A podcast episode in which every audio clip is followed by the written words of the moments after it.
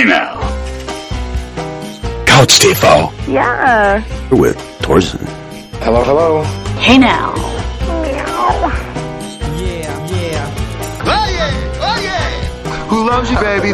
Baba Bowie. Ich weiß nicht, welche Kalenderwoche das jetzt war, aber für mich war das auf jeden Fall die Fleetwood Mac Woche. Ich habe letzte Woche erzählt, dass ich durch einen Zufall auf die Gruppe Fleetwood Mac zurückgestoßen bin, die ich in ihrer Hochphase komplett ignoriert und ausgeblockt habe, weil ich damals eben ein ignoranter Teenager-Drecksack war, der für die Feinheiten dieser exquisiten Gruppe nun nichts übrig hatte. Ich habe das nur als Ärgernis empfunden, zum Teil natürlich auch, weil die diese großen Hits von denen natürlich tot gespielt haben, wie You Can Go Your Own Way, wenn ich schon diesen Anfang gehört habe, oder dieses Tell Me Lies, Tell Me Sweet, äh, vielleicht gute Stücke, aber wenn man sie zwanghaft überall hört, dann nervt einen das. Und ihr habt ja vielleicht im Intro schon gehört, dass ich nicht nur die Gruppe gut finde, sondern auch einzelne Mitglieder. Ich bin verrückt nach diesem Anatmer von Lindsey Buckingham und ich muss es gleich nochmal tun. A two, a two, a three, a four. A two, a three, a four. I should really say good night. I really shouldn't stay anymore. It's been so long since I held you. Forgotten what love is for. Ah, I should run on the double.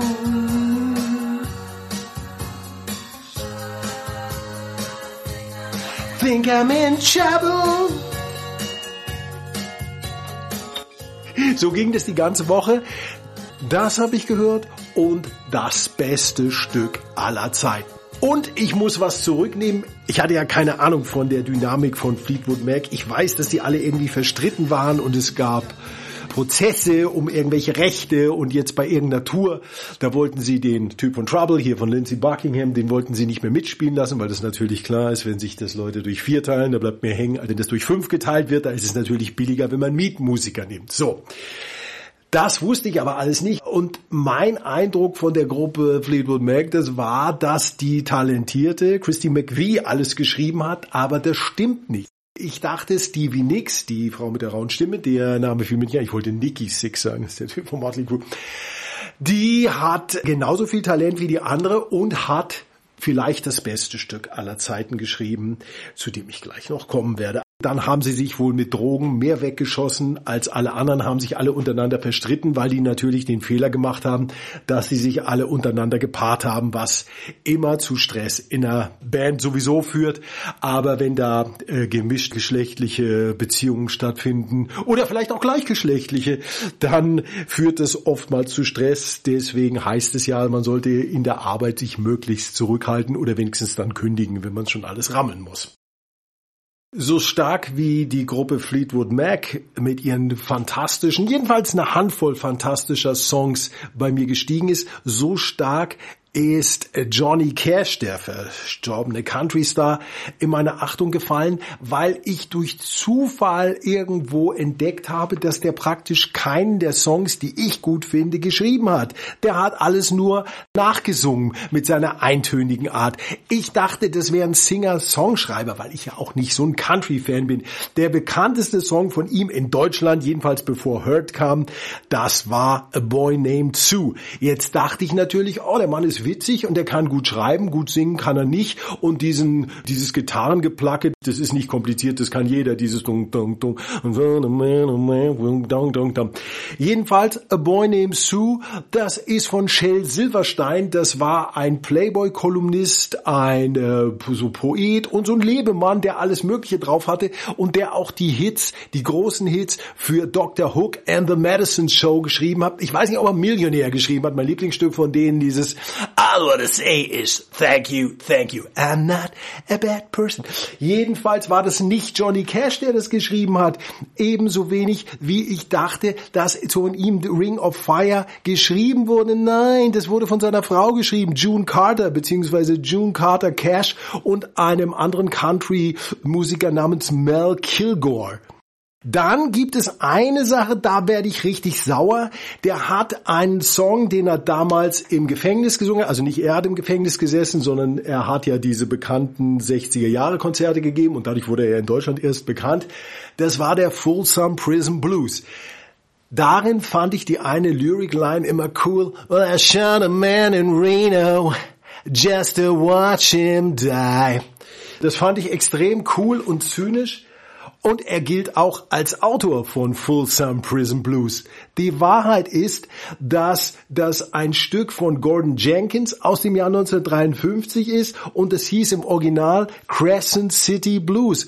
Cash musste 75.000 Dollar in den frühen 70ern zahlen, was ungefähr, was das Zehnfache heute ist, also knappe Millionen wäre das nach heutigem Kaufwert an den Original-Songschreiber Gordon Jenkins, weil der den Song eins zu eins praktisch geklaut hat. Er hat ein, zwei die Zeilen gewechselt, aber trotzdem ist nichts von ihm. Das ist eine totale Niete, Johnny Cash. Der kann nur dieses mit Schwarz rumlaufen und auf cool machen. Und dann, was ich auch super fand, dieses Wanted Man. Wenn ihr gesehen habt, ein Film mit äh, Liv Tyler, damals in ihrer Hochzeit, die Tochter von, die Steve-Tochter von äh, Steven Tyler, Michael Douglas und Matt Dillon, Night at McCool's. Und das fängt an, so dass es regnet und Matt Dillon geht in einen Bingo-Salon. Unter dieser Szene läuft Wanted Man von Johnny Cash, also gesungen von Johnny Cash. Wanted Man in California, Wanted Man in Buffalo, Wanted Man in Kansas City, Wanted Man in Ohio. Ein Hammerstück. Keine einzige Zeile ist von Johnny Cash, ist von Bill Shaw, Rick Vincent und Rick West. Das sind die Songschreiber. Wahrscheinlich sein größter Hit außer Boy Named Sue in Deutschland, Hurt. Dass das nicht von ihm ist, das ist inzwischen bekannt. Das ist von Trent Reznor, von den Nine Inch Nails und vor allen Dingen darf man nicht vergessen, dass ja der Großmeister Rick Rubin ihn dazu gebracht hat, diese Performance zu liefern. Das darf man nie unterschätzen, dass Rick Rubin das Beste aus den Leuten rausholt und die Songs und Alben, dass die zu Hits werden, das ist äh, zu nicht unerheblichem Maße Großmeister Rick Rubin zuzuschreiben. Also Johnny Cash kann nix, kann nur dieses bla bla bla bla bla und ich dachte, er hätte mehr drauf. Ich bin einigermaßen enttäuscht. Oder sollte ich sagen, I should really say good night. Ah, ein kleiner Nachtrag noch zum letzten Mal. Ich hatte doch Komplimente ausgesprochen für die Franzosen, dass die sich nichts gefallen lassen und die Steuererhöhungen nicht einfach so hinnehmen, sondern dass die dagegen massiv protestieren. Was ich vergessen hatte zu sagen ist, dass das natürlich bedeutet, dass Deutschland wieder alles bezahlt, weil es wird immer viel gequatscht und alle wollen was und es werden Verträge gemacht und am Schluss ist der Idiot Deutschland immer der Dumme und zahlt. Und so wird es auch diesmal laufen, wenn Frankreich jetzt die Beitrittsgebühr oder wie heißt das, die Jahresgebühr für diese beschissene EU nicht bezahlen kann, ja. Allerdings jetzt, wo es der CDU gelungen ist, jemand noch dynamischeres und noch kompetenteres als Angela Merkel zu finden, jetzt kann natürlich überhaupt nichts mehr passieren.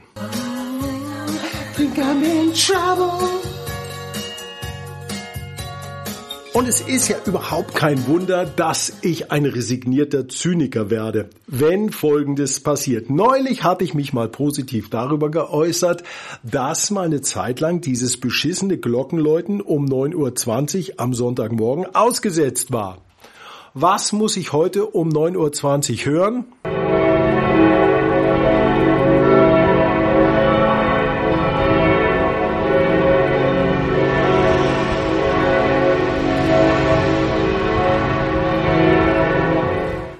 Glocken, das ist eine Belästigung, aber die Kohle und die Belästigung in der Kombination, die kennt hier keine Grenzen mehr im Herbst. Da rasten die komplett aus. Da werden im englischen Garten Dutzende von Bäumen gefällt. Dann vor allen Dingen ja das, der größte Feind der Menschheit, der wird ja massiv bekämpft. Da sind da Horden von ungefähr acht Kerlen in diesen orangenen Anzügen, wo sie mit äh, Maschinen das Laub zusammenblasen und dann gehen sie nach Hause. Und dann kommen diese Stürme, die wir jetzt in der letzten Zeit hatten und dann wird das Laub alles wieder auseinander ge, äh, gewütet. Und wenn man da jeden Tag vorbeifährt, da siehst du jeden Tag wieder dieselben Typen, die dann natürlich bezahlt werden und die äh, fegen immer wieder Laub zusammen. Abends kommt dann der Sturm, weht wieder alles auseinander. Das ging jetzt eine Woche so. Die haben da was gemacht, das könnte ein normaler Trupp in etwa drei bis vier, vielleicht einen halben Tag könnte das schaffen, ein bisschen vielleicht nach der Mittagspause noch einladen und dann wäre das erledigt. Die haben jetzt eine Woche an dem Laub in einem der kleineren Parks hier gearbeitet. Das ist eine absolute Katastrophe. Im englischen Garten fahren sie mit riesigen Dieselfahrzeugen, so 7,5 Tonnen, über diese Radwege, die natürlich total kaputt gehen davon. Da wird Kohle rausgedonnert, da kriegst du einen Vogel und dann sind sie immer, ja, die sind ja so radfreundlich hier und so, weil sie, sie haben natürlich den Verkehr nicht im Griff. Du kannst fahren, wann du willst. Ich fahre immer über so eine Überführung über den mittleren Ring. Es ist so gut wie nie kein Stau. Ob du morgens fährst, mittags fährst, nachmittags fährst, abends fährst. Es geht dann so ab 22 Uhr geht's dann wieder ein bisschen. Aber da sind die Leute so fertig von dem Stau sitzen, dass sie nicht mehr fahren wollen. Es ist eine absolute Katastrophe hier. I think I'm in trouble. Zu den erfreulichen Themen. Ich habe nach langer Zeit mal wieder einen meiner frühen Lieblingsfilme geguckt. Das war Frankenstein Junior von Mel Brooks. Mel Brooks war in den 70er Jahren ein brillanter Filmemacher. Ich verstehe nicht, warum man die alten Filme von ihm nicht zeigt. Wenn immer was läuft, ist es nur Spaceballs mit John Candy, kein schlechter Film, aber der läuft öfter mal. Aber Frankenstein Junior habe ich nie wieder gesehen und dadurch, dass der so eine Art äh, Kultstatus hatte bei uns, finde ich den natürlich besonders lustig. Er hält sich einigermaßen, Marty Feldmann als äh, Igor, wie die Nordwand, ist natürlich großartig, weil er diese diese crazy Augen hat und immer viel zu nah rankommt. Das ist ihm total lustig. Buckel ist mal auf der linken Seite, mal auf der rechten Seite. Gut ist immer noch, wenn Marty Feldman zu äh, hier äh, Gene Wilder sagt, mit Spaß mit zusammen zu arbeiten als Aerosmith in der Zeit, als das rauskam. Ich habe ihn damals natürlich nicht im Kino gesehen, weil ich konnte nur ins Kino gehen, wenn das 99 Pfennig am Sonntag gekostet hat, in die Koralle in Arnsburg bei Hamburg. Für mehr hat's da nicht gereicht. Jedenfalls gibt es doch diese Geschichte von Aerosmith, die also im Studio waren und sie hatten ein Riff, das ging etwa so. Das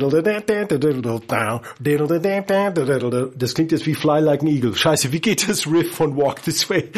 Stellt euch vor, ich habe jetzt gerade das Riff von Walk This Way gespielt. Sie hatten aber keinen Titel.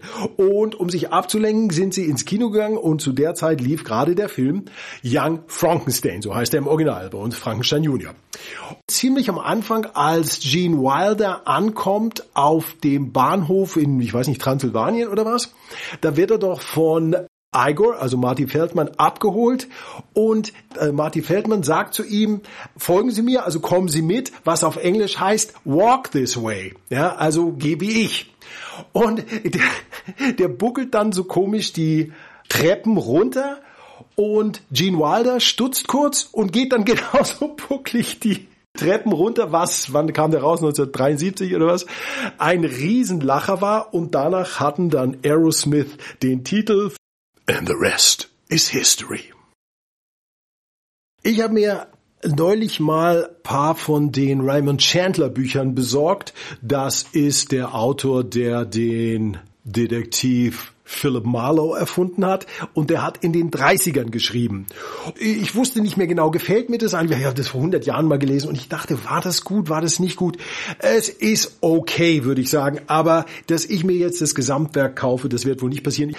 Es ist regelrecht verwirrend, weil 30er Jahre, Los Angeles, ich fuhr an den 70.000 Dollar Häusern in Bel Air vorbei.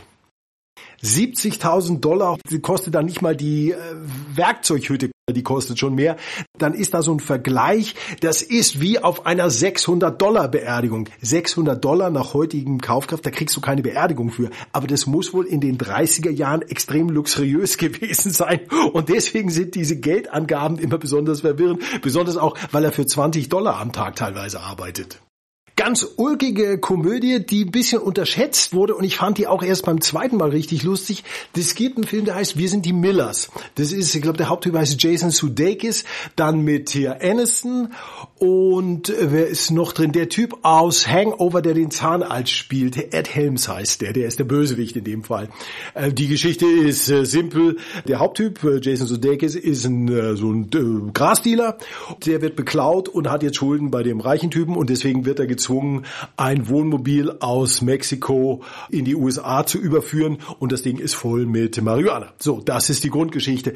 Jetzt fällt ihm ein, dass es am unauffälligsten wäre, wenn er eine Familie hat. Der Typ ist aber in den, was ich, Ende 20, frühe 30er und hat keine Familie und rekrutiert dann Leute aus seinem Umfeld, nämlich die benachbarte Stripperin, die ihn nicht ausstehen kann, irgend so ein rotziges Punkmädel und Kenny, den ich total lustig finde, Typ aus seinem Haus, der Aso-Eltern hat. Und das ist, der ist für mich die Entdeckung überhaupt. Der Typ, der Kenny spielt, der ist so lustig, das ist so ein witziger Typ. Da habe ich mich totgelacht. Es gab nur noch eine Konkurrenz in dem Film, das war Scotty P. Schon klar, oder? Es kapiert jetzt keiner. Das war so ein Wigger, nennt man das. So ein weißer Spacko, der halt immer nur so äh, schwarze Phrasen trischt im Original. Und auf Deutsch haben sie es halt immer gesagt, schon klar, oder?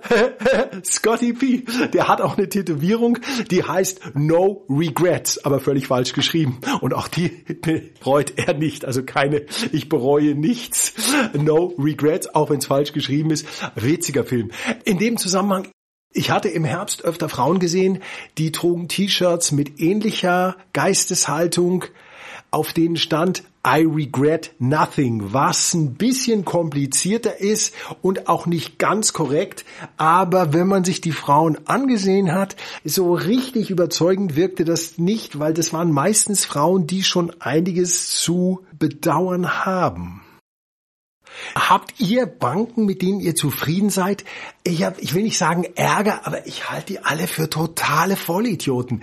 Ich hatte jetzt in den letzten Monaten Zickereien mit einer Bank, die heißt Advancia. Da habe ich so eine, ja zugegebenermaßen so eine Billigkreditkarte es gab ein Storno, also ich hatte was storniert und dann haben die das aber irgendwie nicht kapiert und die haben mir dann so pumpige Zahlungsbefehle geschrieben, wenn ich nicht und dann werde ich schon sehen und so. Die haben sich geirrt, haben Fehler gemacht, aber haben gleich pumpig geschrieben. Die erste, das ist normalerweise immer eine ganz normale Rechnung, steht hier und das, das kommt meistens Anfang des Monats, das soll man zahlen und dann überweist man das halt. Und das hatten die aber nicht gemacht, das hatten die übersehen. Und dann stattdessen haben sie, jetzt haben sie noch drei Tage Zeit und wenn nicht, dann kommt der Vollzug und dann kommt der Gerichtsvollzieher und dann wird's ein, wie heißt das Verfahren, ein Dingsverfahren, ich weiß das Wort nicht, äh, wo, wo es dann so gerichtlich wird und so. Und da habe ich, musste ich mit denen da rumzeckern und dann habe ich das, weil ich mich darauf nicht einlassen wollte, habe ich diesen Betrag, obwohl ich wusste, dass das storniert war und mir auch bestätigt wurde, dass irgendwas storniert war, habe ich dann diesen Betrag nochmal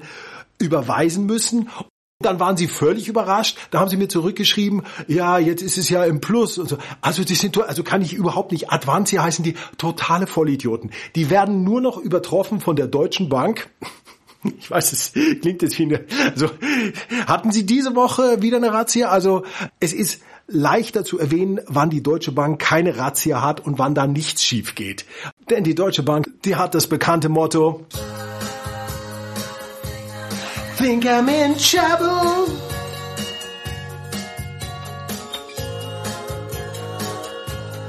Think I'm in trouble.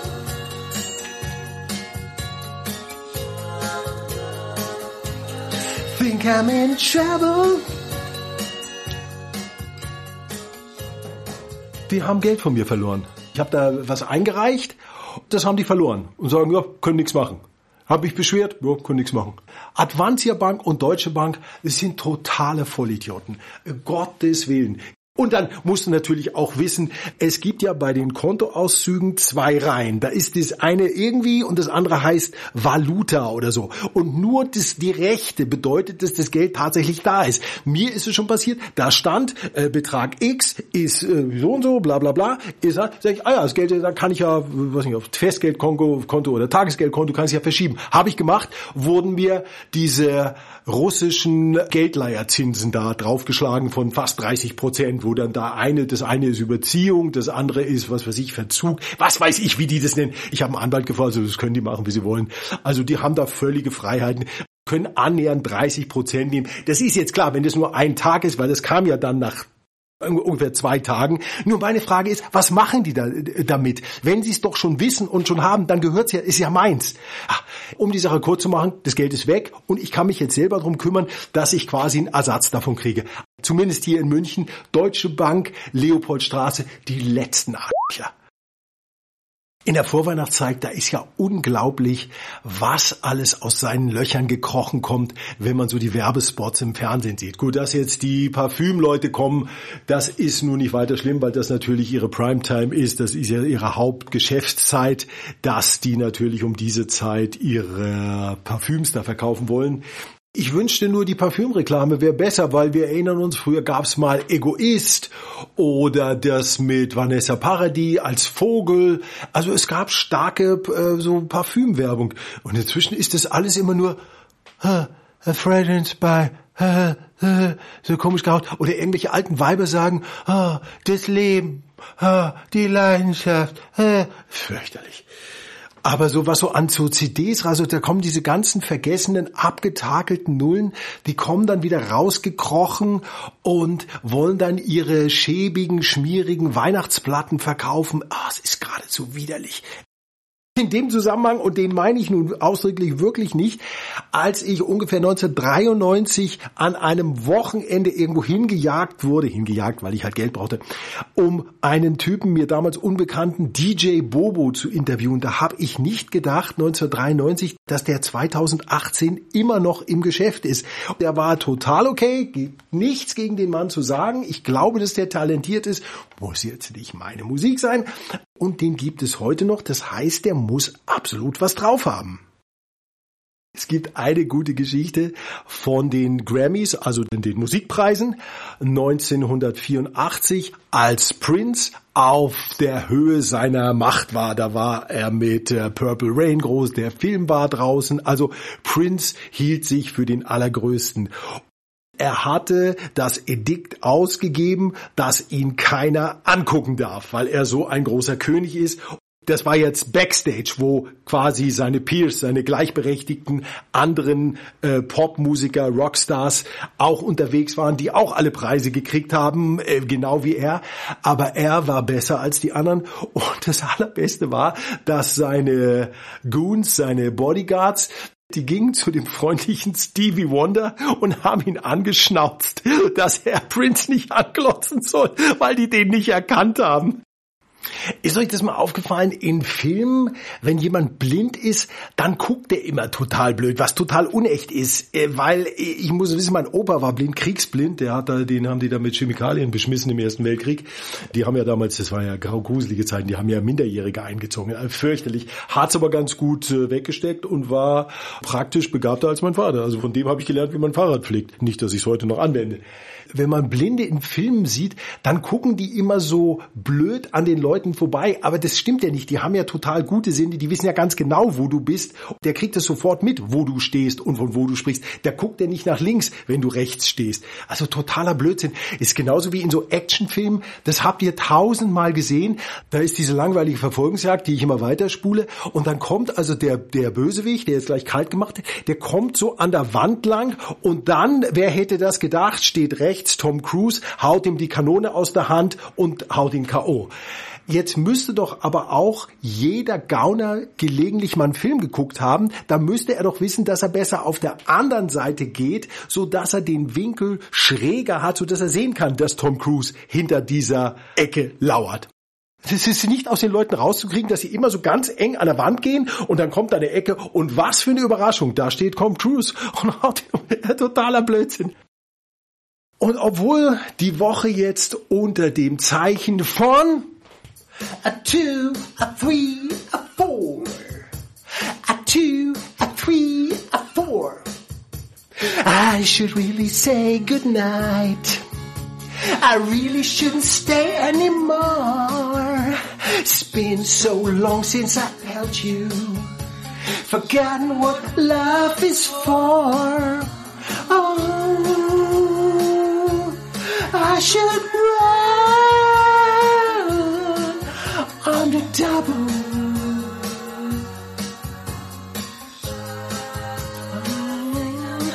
I'm in trouble.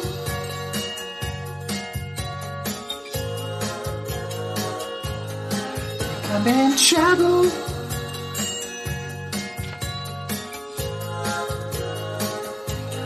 Think I'm in trouble. Stand. So gibt es doch ein Stück von Fleetwood Mac, das vielleicht eines der besten Stücke der Welt ist und das mich mehr beeindruckt hat, als damals als Starfucker von den Stones rauskam. Es heißt Gypsy, ist von Stevie Nicks geschrieben und gesungen worden. Es ist großartig. Und selbst ein harter Hund wie Tony the T wird emotional bei diesem Killerstück. This song made it all the way to number 12 on the American Hot 100 Billboard charts back in 1982. Stevie Nicks put the gypsy in Fleetwood Mac.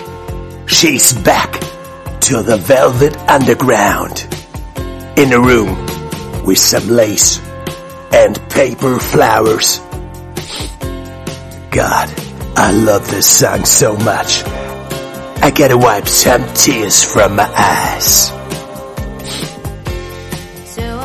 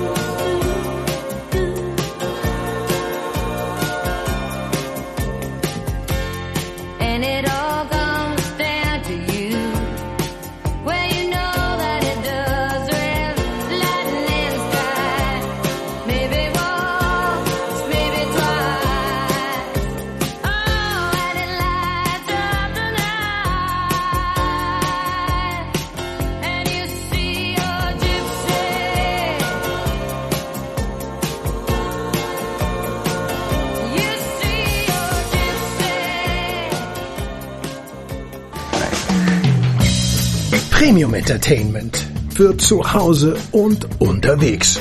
Ja, Alle Titel gibt es unter knisterpulver.de slash Alben. Was, what? Knisterpulver.de Rubrik Alben. hey now.